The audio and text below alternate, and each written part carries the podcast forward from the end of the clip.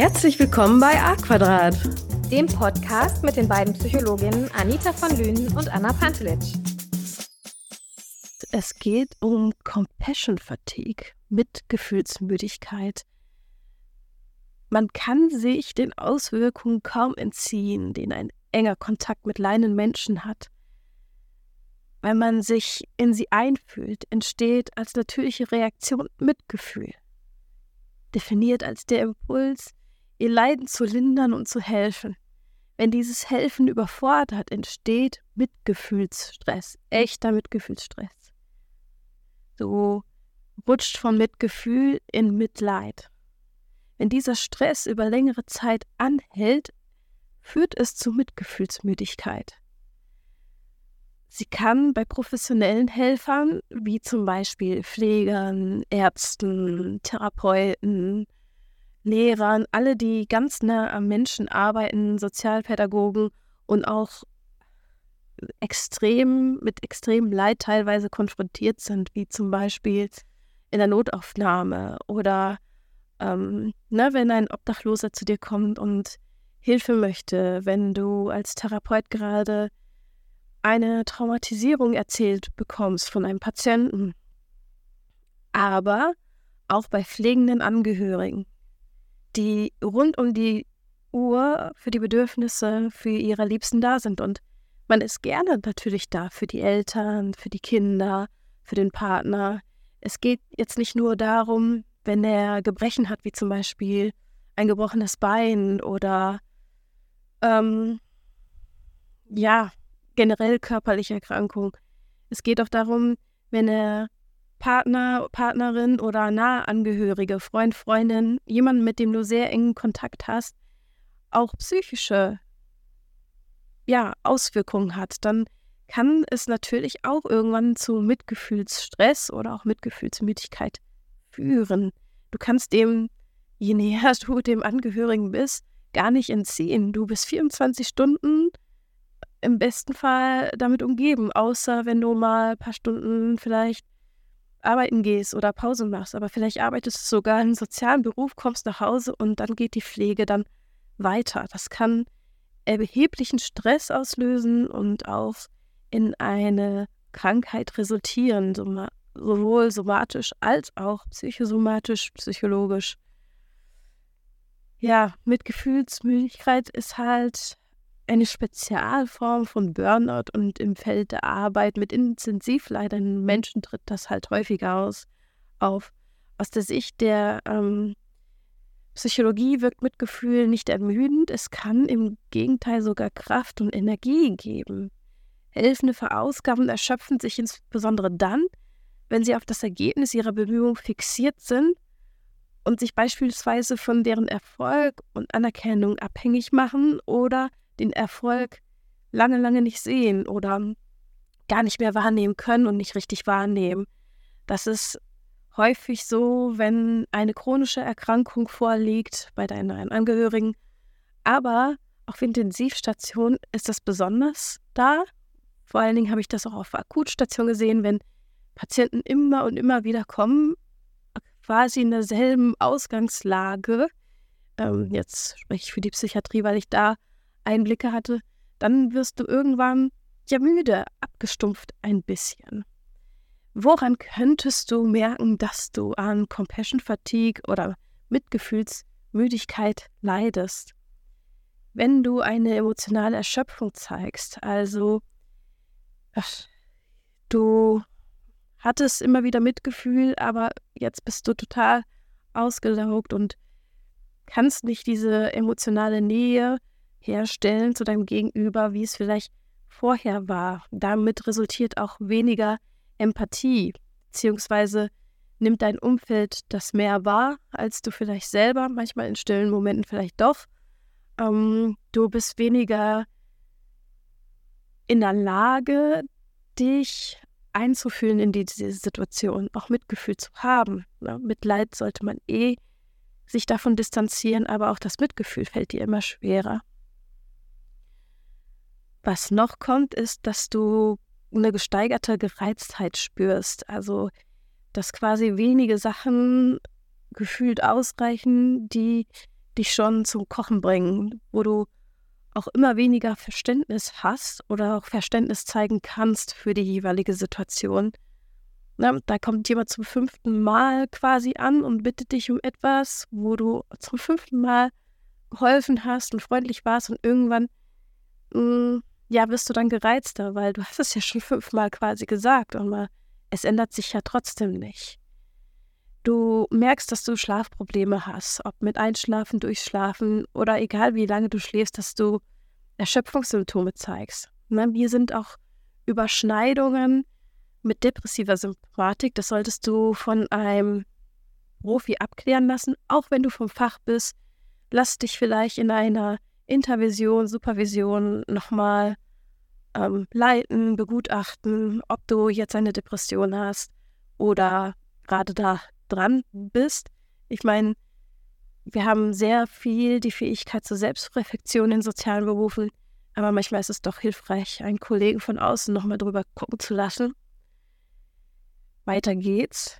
Es resultiert in Kopfschmerzen, Muskelschmerzen, Darmprobleme, also die psychosomatischen Symptome nehmen langsam zu. Was ich auch beobachtet habe bei Leuten, die länger in solchen Bereichen arbeiten, wo es, wo man sagt, oh, okay, man ist an der Front, wo ganz viel Leid ist, dass sie ein, eine Art von Zynismus entwickeln, um sich zu schützen. Also das ist ihre Coping-Strategie, um mit dem Leid, mit dem sie tagtäglich konfrontiert sind, ähm, irgendwie umzugehen.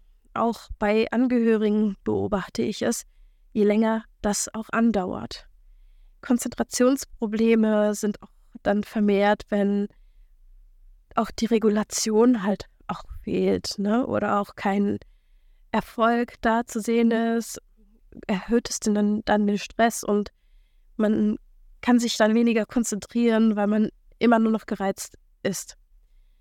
Man kann auch tatsächlich so eine erweiterte Traumatisierung bilden, also dass man gewisse Situationen nicht mehr loslassen kann. Also ähm, jemand ist dann auf der Treppe zusammengebrochen, ganz schlimm, voller Blut etc. Und normalerweise kann die Person sowas gut verarbeiten, gut verpacken, gehört zum Beruf, aber dann geht es nicht mehr. Das ist jetzt eine extreme Situation, aber selbst ähm, andere Situationen wie eine schlimme Nachricht oder ne, eine besondere Situation, die einen nicht mehr loslässt. Und normalerweise kann man das so sich von sich abschütteln, wenn man vom Beruf ist. Und wenn man zu Hause ist, dann ist man sowieso immer wieder damit konfrontiert, dass, naja, noch extremer, sag ich mal, aber dass du Probleme hast, auch abzuschalten, wenn du etwas anderes machst. Also wenn du Selbstfürsorge betreiben möchtest als angehörige Person, und du immer wieder daran denken musst, an schlimme Situationen. Ja, an die, die das professionell machen, du spürst immer weniger Freude bei der Arbeit. Also alles, was du gemacht hast, hat dich erfüllt und du hast es aus einem Grund gemacht in diesem sozialen Bereich oder gesundheitlichen Bereich, nah am Menschen zu arbeiten. Aber es bereitet dir weniger Freude und du hast das Gefühl, ja, gut, es bringt mir Geld, ich kann meine Arbeit gut machen, ich habe das Wissen und fertig ist, abgehakt. Und Vermeidungsverhalten, also dass, du immer mehr in eine Welt abtauchst und dich zurückziehst äh, von anderen sozialen Kontakten, dich immer mehr ablenkst mit ähm, Social Media oder anderen Tätigkeiten, nur um aus dieser Situation auch rauszukommen und damit klarzukommen und dass du auch zu Hause merkst, dass du diesen Ausgleich auch gar nicht mehr schaffen kannst, dass du so äh, an deine Ressourcen gekommen bist, dass es gar nicht mehr geht. Und jetzt komme ich zu den fünf Phasen Modell der Compassion Fatigue beziehungsweise Mitgefühlsmüdigkeit, dass du in der ersten Phase dich in deiner Helferrolle total wohlfühlst. Ich meine, es gibt wirklich ich gesagt habe, einen Grund, warum du in den sozialen Beruf gegangen bist oder in, die, in den Gesundheitsberuf. Und es ist, kann ja auch schön sein, für die Eltern da zu sein, für den Partner, für die Freundin, für die Leute, die auf der Straße leben, für sehr kranke Menschen, für es ist, äh, gibt ja einen auch was zurück. Also das spreche ich ja aus Erfahrung. Ich, die Grüße gehen raus an meine Patienten. Jeder meiner Patienten gibt auch ein Stück für mich was. Also ich habe immer das Gefühl, es ist ein Geben und ein Nehmen. Aber wenn man nicht für sich sorgt, kommt die zweite Phase, dass man das leugnet. Nee, es kann nicht sein, dass ich jetzt Mitgefühlsmüdigkeit habe. Also man spürt erste Anzeichen von Abstumpfung, aber sagt, nee, das kann nicht sein. Das ist, das ist nicht so, äh, wie ich es fühle. Dann die dritte Phase ist, wenn sich die ersten Symptome vermehrt zeigen und stärker zeigen und ähm, Teil von dir werden und du immer mehr in die Müdigkeit und in die Erschöpfung gehst und dann in eine Art Zombie-Phase endest, wo du einfach nur noch so in einen Funktionsmodus endest, bis das in den Burnout resultiert, wo du merkst, dass du gar nichts mehr kannst. Also quasi, ja, eine Beispielsituation einfach einkaufen gehst oder eine banale Alltagssituation hast, aber die Überlastung, die sich angestaut hat, dass du dir einfach merkst, so wie du das bei den anderen gemerkt hast, die du unterstützt hast, äußert jetzt sich bei dir. Und wie kann man dagegen vorgehen?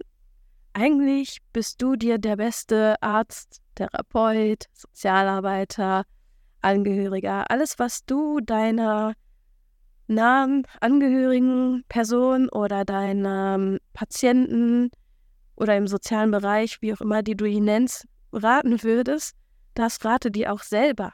Nehme dir bewusst Auszeiten und nicht nur äh, im Urlaub einmal im Jahr für zwei Wochen, sondern kontinuierlich plane sie fest in deinen Zeitplan an, sodass es eine Gewohnheit wird. Ne? Gewohnheiten ölen hier die Maschine und halten die Maschine am Laufen, aber es tut dir gut und auch den anderen.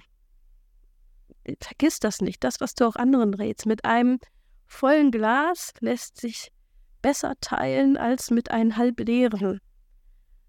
Äh, auch austauschen, also Intervisionsgruppen bei den Therapeuten, aber auch mit anderen Kollegen oder mit anderen Angehörigen.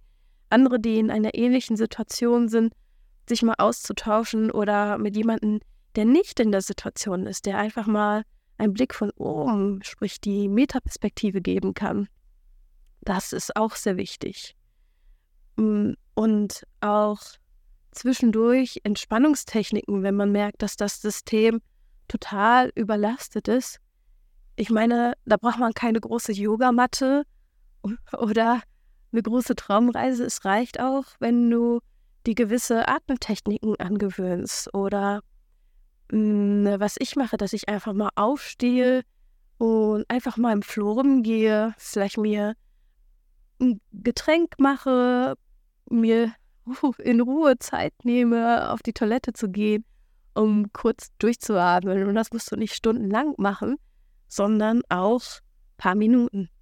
Also alles im Grunde genommen, was du deiner nahen Person, wo du gerade das Gefühl hast, ich kann kein Mitgefühl haben, raten würdest, nehme es dir auch selber zu Herzen. Es ist sehr wichtig, weil es ist so wunderbar, nah Menschen zu arbeiten, für die Gesellschaft was zu machen und auch was zurückzubekommen. Es wäre sehr schade.